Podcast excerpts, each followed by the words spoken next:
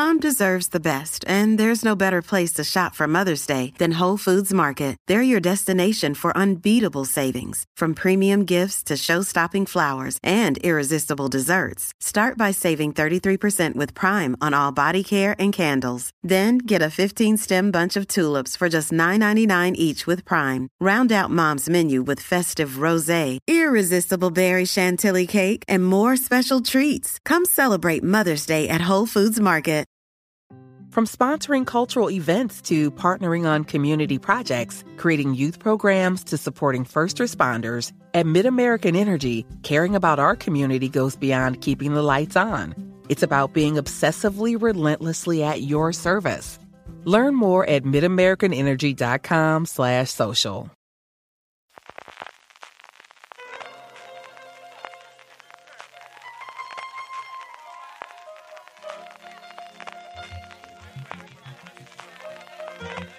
Estás escuchando Fuera de Series con CJ Navas. Bienvenidos a Streaming, el programa diario de Fuera de Series en el que un servidor CJ Navas te trae las principales noticias, trailers, estrenos y muchas cosas más del mundo de las series de televisión. Edición del miércoles 21 de septiembre, vamos allá con todo el contenido y empezamos con un poquito de follow-up. Si recordáis, hace apenas un par de semanas anunciamos cómo HBO Max iba a estrenar los tres episodios de Salvar al Rey, de una cosa rapidísima, de hecho la anunciaron como dos o tres días antes de su estreno el pasado 9 de septiembre, y si recordáis además el programa de ayer comentamos cómo estaba en el top 10 de Just Watch. Pues bien, HBO Max en España ha dicho que es a día de hoy el original español de más éxito desde que se lanzó la plataforma. Sí, sí, desde que se lanzó, por encima de Patria, por encima de 30 monedas, por encima de cualquiera de sus estrenos, y de hecho dicen que es lo más visto en general después tan solo de La Casa del Dragón. Yo he visto el primer episodio y desde luego que da lo que promete esta parte de ver en la trastienda del reinado de Juan Carlos I, incluida su relación con alguna mujer que no era voz populi, aunque ya se conocía desde luego la relación que tenía en su momento con el monarca emérito, tiene un formato muy raro porque cuando ve los episodios cada 5 o 7 minutos se corta y además vuelve a aparecer en los títulos de crédito. Yo no sé si es que estaba pensado así, no sé si está preparada para emitirse en un canal en abierto que al final se tirase para atrás o como os digo, si estaba pensado como pequeñas píldoras y al final se ha decidido concentrarse en tres episodios. De todas formas, desde luego gran éxito, sin números, como siempre, ya sabéis lo que son las plataformas, nunca tenemos números más allá de aquello que da Netflix y luego lo que pueden hacer las eh, empresas de análisis en Estados Unidos Nielsen y aquí hay un par más que también lo hacen. No tenemos números directos de las plataformas, pero como os digo, según ellos, la serie de más éxito original desde que llegó HBO Max a España. Arrancamos el bloque de noticias en nuestro país con A3 Media en general y A3 Player Premium en particular. Y es que el grupo ha acudido, pues como toda la profesión, al Festival de San Sebastián y ha aprovechado para decir cuál es la situación de producción de varios de los proyectos que tenían ya en cartera y anunciar el proceso de varias series nuevas. Por un lado, como ya sabíamos, lo que nos viene enseguida dentro de nada es, en primer lugar, La novia gitana, se estrena este próximo día 25 de septiembre, posteriormente llegarán La Ruta, junto a nuevos episodios que ya se están emitiendo de historias de UPA, de UPA Dance, y Reinas al Rescate. Han actualizado cómo está el proceso de rodaje de varias cosas que habían comentado. Cardo y Los Protegidos ya han terminado de rodarse. Se espera el estreno dentro de poco de Las Noches de Defía, UPA Next.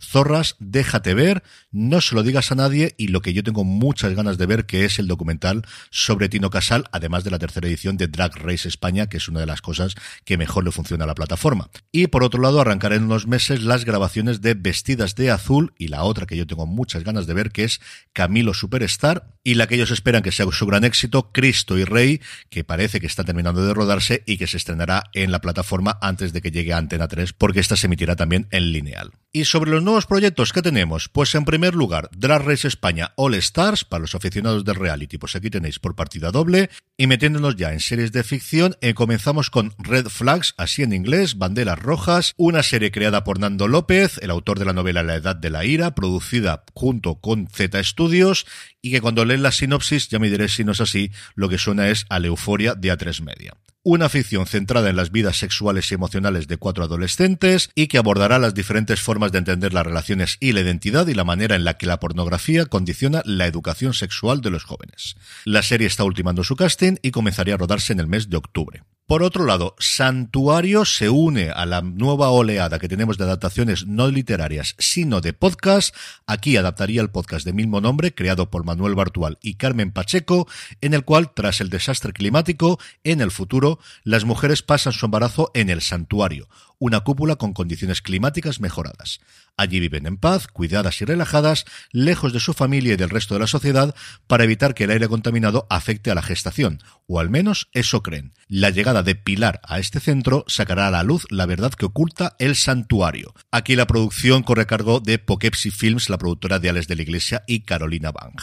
El tercer anuncio yo creo que estaba cantado y es La Red Púrpura, el desarrollo y la continuación de La novia gitana, que antes de estrenarse pues ya consideran que va a ser un éxito. Y luego la que más curiosidad tengo por ver se llama El Gran Salto, que es la adaptación del gimnasta olímpico del dos veces ganador de medalla de oro en las Olimpiadas, Gervasio de Fer. Gervasio que ha vuelto en los últimos tiempos a estar en boca de todos, con sus retransmisiones en los Juegos Olímpicos, con la larga entrevista que le hizo en su momento Jordi Wild, que está muy muy bien y un retrato pues de cómo con esfuerzo se puede conseguir la gloria olímpica, de una caída durísima a los infiernos y del resurgimiento que está teniendo en los últimos tiempos.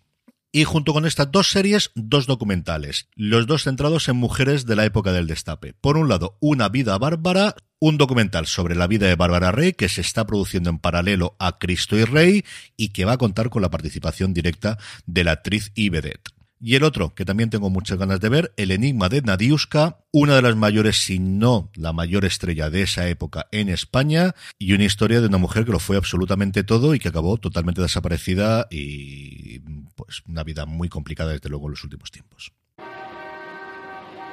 Does picking an outfit have you running a little too fashionably late?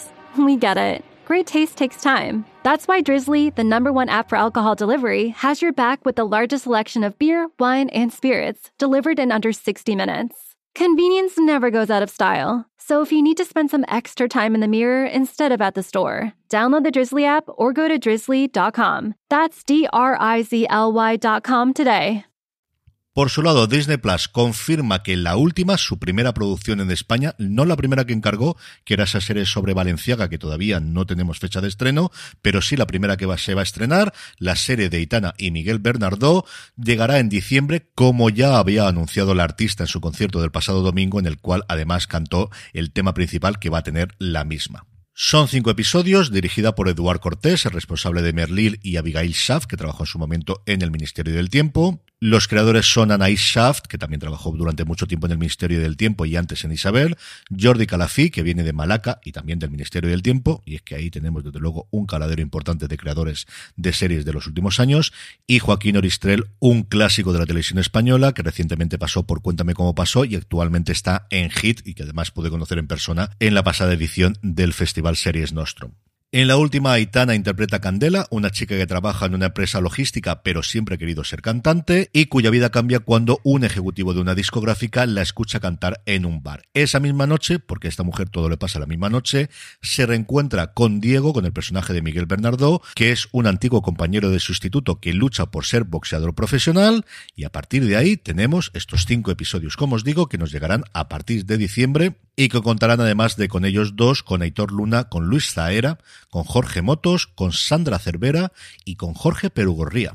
Y dos cositas rápidas para terminar. Una de casting, y es que tenemos nueva incorporación a 1923, a la precuela de Yellowstone, que recordemos va a estar protagonizada por Harrison Ford y Helen Mirren, y ni más ni menos que Robert Patrick el actor de Terminator 2, de Hijos de la Anarquía y recientemente de El Pacificador, interpretará al sheriff William McDowell, que es un amigo de la familia de los Datton.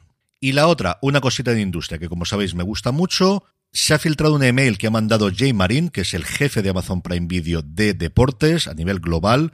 Bueno, filtrado. Al final, cuando mandas estas cosas, sabes que van a llegar sí o sí, si no es que la mandas directamente a los medios. El caso es que el mail lo que dice es, por un lado, la retransmisión del partido de fútbol americano del pasado jueves, que ha sido un éxito absoluto y total, a falta de medición y de números, eso sí, y da una noticia bastante importante para las plataformas a día de hoy. Durante las tres horas que duró el partido, ha sido el momento de toda la historia de Prime en el que mayor número de suscriptores nuevos ha tenido la plataforma. Por encima de las ofertas de Prime Day, por encima de las ofertas de Cyber Monday, por encima de las ofertas de Black Friday, por encima de cualquier otra fecha, y eso en un mercado tan absolutamente saturado como está Estados Unidos con Prime, en donde se estiman que más de 76 millones de hogares estadounidenses, de los 122 millones que tiene Estados Unidos, ya tienen Prime contratado. En el apartado de trailers no tenemos como ayer dos cositas de vampiros, pero sí tenemos dos cositas de iglesia, o al menos que suenan a iglesia. Las dos vienen de Netflix. La primera de ellas, Notre Dame, una serie limitada en la plataforma que tiene lugar durante la noche en la que se quema la Catedral de Notre Dame en París. Y lo que cuentan son historias de hombres y mujeres mientras los bomberos están intentando apagar ese fuego, las relaciones cruzadas que tienen los personajes que tendrán que amarse, encontrarse, odiarse, sonreír o ayudarse unos a los otros. El estreno el próximo 19 de octubre. Un poco antes, el día 14 también del mes que viene, de octubre, nos llega Sagrada Familia, la nueva serie de Manolo Caro, el responsable de la Casa de las Flores, con Nanya Ninri, con Alba Flores, con Carla Campram, con Iván Pellicer, con Macarena Gómez, con Alex García y con Ela Keweku. Creo que es posiblemente el tráiler que menos me gustó en bastante tiempo. Me han parecido que las interpretaciones, y mira que al final es el tráiler que supone que ponerlo mejor, bueno, pues me ha parecido que estaban muy forzadas, una voz en off que me ha parecido machagonísima. No lo sé, si ya le he cogido yo manía como tantísima gente también en la profesión a Manolo Caro después de las últimas cosas. A mí desde luego no me ha convencido. Dicho eso, si le siguen dando trabajo en Netflix, por algo será. En estrenos, pues hasta siete, sí, sí, siete, como os digo. En cadenas de cables, Calle 13 nos trae la cuarta temporada de Baltazar, AXN hace lo propio con la décima ya de Candice Renoir, Prime Video nos trae Prisma, dos hermanos gemelos adolescentes idénticos desafían las normas de género de diferentes maneras en un viaje de autodescubrimiento, una serie italiana. En Netflix son tres, la primera de ellas, una interpretada por Zoe Saldaña llamada Desde Cero, en la que una artista se enamora de un chef italiano y emprende un viaje de amor, pérdida, superación y esperanza trascendental entre culturas y continentes distintos. No es que me atraiga mucho, pero es cierto que Zoe Saldaña en Italia pues tiene su aquel. La otra también de amorío se llama Solo por Amor. La carrera solitario de Deusa pone a prueba su relación con Tadeu, Eva quiere que alguien importante grabe sus canciones y pronto sus sueños musicales se entrelazan. Esta creo que firmemente me la voy a saltar. Y la última de Netflix, esta sí puede que me acerque, anunciada simplemente hace tres años, la nueva serie de Ryan Murphy, Dahmer. Monstruo, dos puntos, la historia de Jeffrey Dahmer. El título, desde luego, mm, hombre, no llega a ser El Señor de los Anillos, Los Anillos de Poder, pero un poquito largo sí que es. Es un nuevo vistazo al asesino en serie Jeffrey Dahmer y sobre todo el cómo pudo ocurrir que operase durante más de 10 años y asesinase a más de 17 personas en ese tiempo después de haberlo visto en documentales, después de haberlo visto en película con Jeremy Renner, Evan Peters va a interpretar al personaje principal. A mí es un actor que me encanta, no solo lo que hace con Ryan Murphy, es un tío que me gusta muchísimo lo que hace siempre. Esta sí es bastante imposible que la vea, como sin ningún género de duda veré la última, porque al final me tiene atrapado, que es el estreno casi un mes después, eso sí es cierto, de la fecha inicial de Andor. La precuela de Rock One, con Diego Luna volviendo a interpretar a Cassian Andor, tres episodios va a ofrecer Disney Disney Plus, de una atacada, de una serie que va a tener dos temporadas confirmadas desde el inicio.